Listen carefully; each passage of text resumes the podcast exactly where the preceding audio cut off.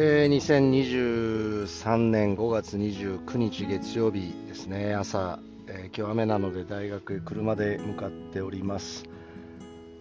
あの PDCA サイクルとウーダループということで、えー、スポーツのコーチングに必要な2つの思考の枠組みという話前回しましたがやっぱり、まあ、PDCA についてはあのかなり多くのものが出てるので少し置いとくとしてやっぱウーダループですね、えー、これについて、ま、授業の中で話しているようなことをちょっとまた話してみたいと思いますが。まず PDCA サイクルが品質管理から生まれたっていうのに対してウーダループ前回伝えたように軍事行動の指揮の方法ですよね。で、もともとはジョン・ボイドっていうアメリカの空軍のパイロットの優れた方がいて、1950年からの朝鮮戦争ですね、これ実際に、えー、戦闘機に乗って実戦をもう何十回も経験されて、えー、生き延びた人ですね、パイロットですね、優秀なパイロットです。でそのパイロットが、まあ、戦後ですね、いわゆる映画でもやってるトップガンですね、アメリカの航空パイロットのエリート養成校、その教官になってるんですよね、ジョン・ボイド大佐っていう人が。で、その人が、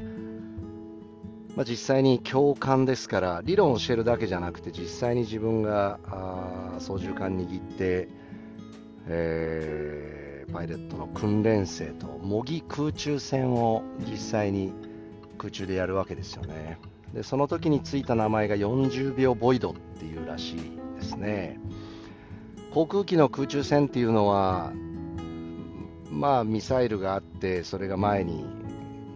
飛ぶわけですけれども1人乗りでやってますから実際には前にしか砲弾飛ばないですよね。ですから敵の航空機の後ろを取るっていうのが、まあ、勝った状態ですよね。敵の航空機の前に入ってしまうと後ろからレーダーロックオンされてしまうのでもう追尾されてそれでアウトということになるわけですから、まあ、なんとかして、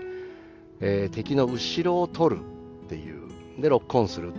そうするともう誘導されたあミサイルが飛んでって撃墜するっていうことになるわけですけどこの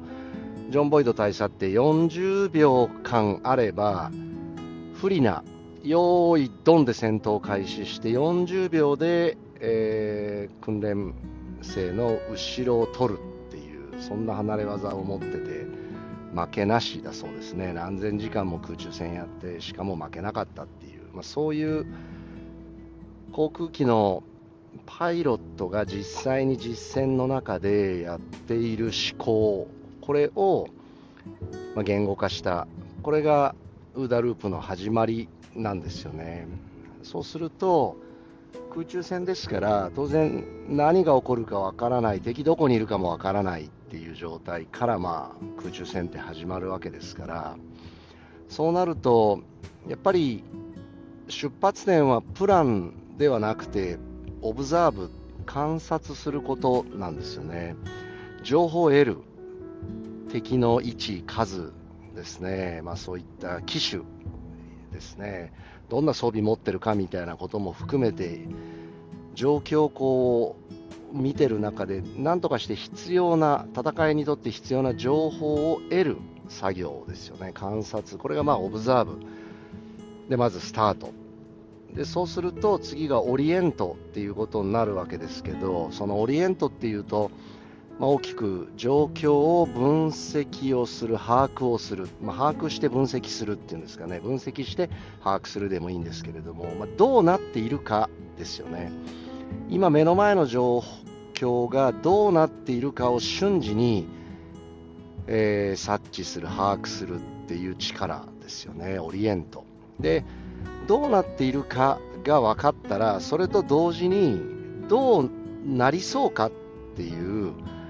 仮説構築が行われるわけですよね。こうなる。こうなるだろう。こうなるはずだからこうなるかもしれないまで。まあいろいろあるかもしれませんけれどもとにかくどうなっているかっていうこととどうなりそうかっっていう状況の過去から現在そして現在から未来を瞬時に把握する力。ですよね。これがまあオリエント。そうするとその過去から現在そして未来へ流れていくこの瞬時の中で取り得る選択肢は何なのかっていう自分が今その状況を置かれている中で、え、やれること。瞬時にリストアップですよね。でそのリストアップしたものの中から最もいい結果が得られそうなものを decide ですよね。ですから第3の手順手順というかやってることは decide。でその decide をしたらもう act ですからあともやってみるしかないんですけれども。自分が何かアクション act 行動すれば当然状況っていうのは変わるわけでその自分、相手のアクション、自分のアクション、それによって現場がどうなってるのかっていうことを、まだ情報は収集継続ですよね。で、どうなっているかがもう刻一刻と変わって、どうなりそうかっていう予測と自分のアクションとの関係で、本当にそうなってんのか、違う方になってんのかっていうことをまた瞬時に考えて、必要であれば選択肢を上げて最適解見つけてまたやる。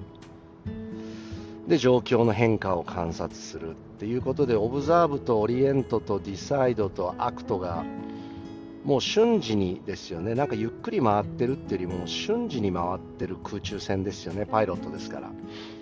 撃墜するか撃墜されるかあるいはその戦闘が終了するか、まあ、どこか終わりが来るまでこのウダループっていうのはもうずっとエンドレスで回ってるわけですよね。この軍事行動を実際にパイロットが自分がやっている思考と行動これを言語化したのが出発点でで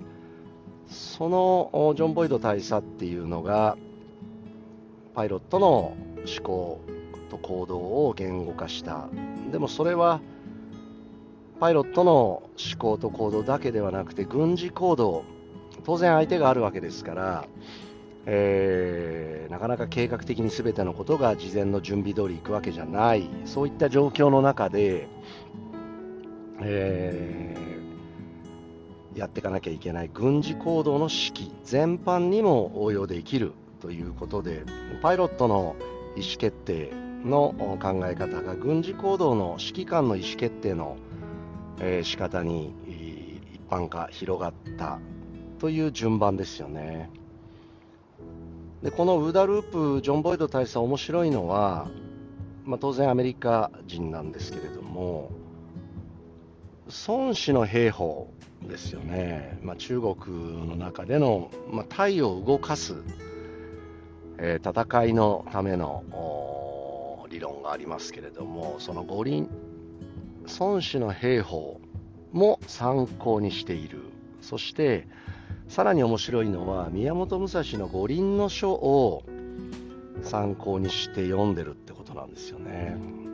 日本語読んでるわけじゃないでしょうから当然英訳されたものを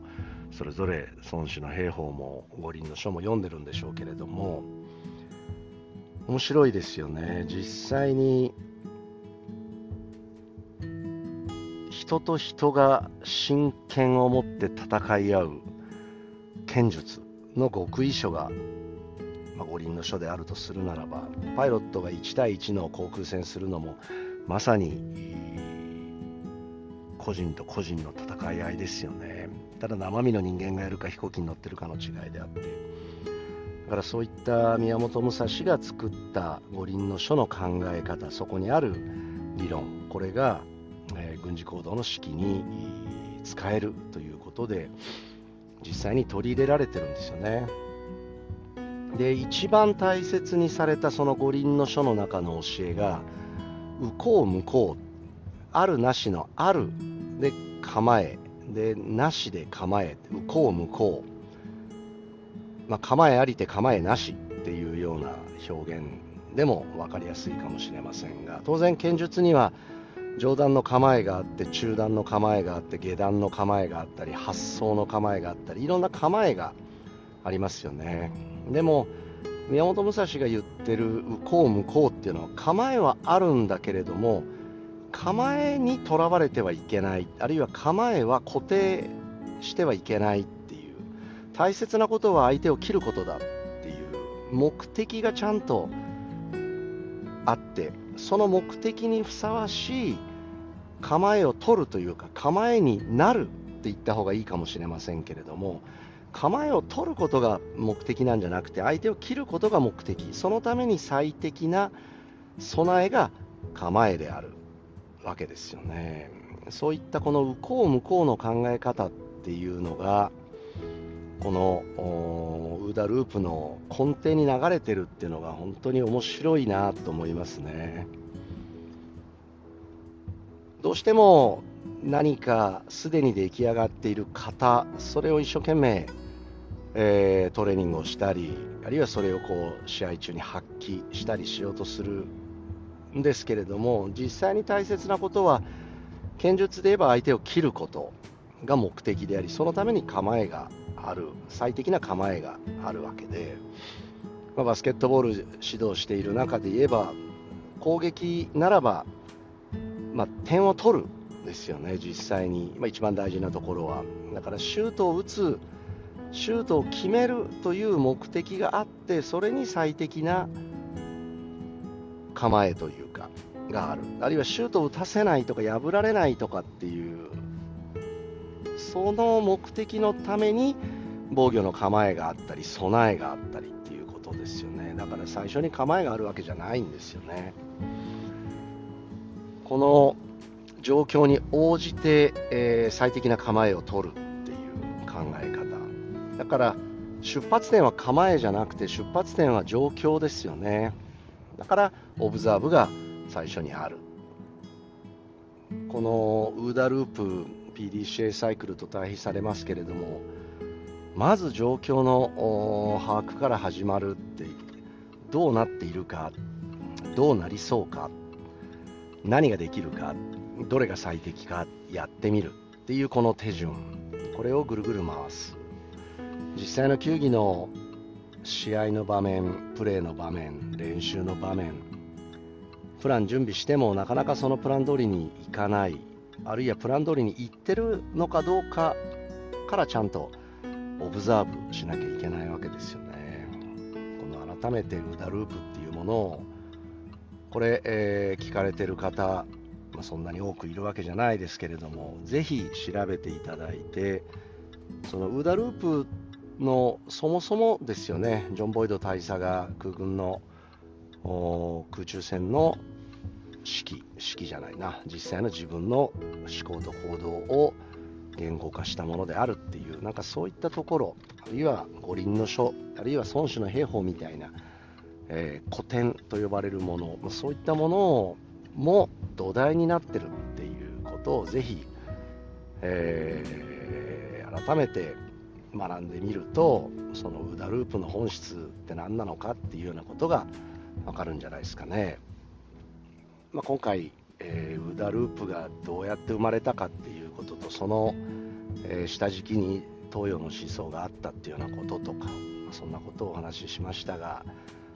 えー、2回目でしたね。あのー、3回目また続きますがあのウーダループぜひ考えて実践したいんだけれどもウーダループだけが分かっても実際にはウーダループ回らないっていうことが実際には起こるんですよね。なのでまあ次回はウーダループは分かったとしてそのウーダループを効果的に回すために必要な前提条件って何なんだっていうことについてまたお話できたらと思います。以上です。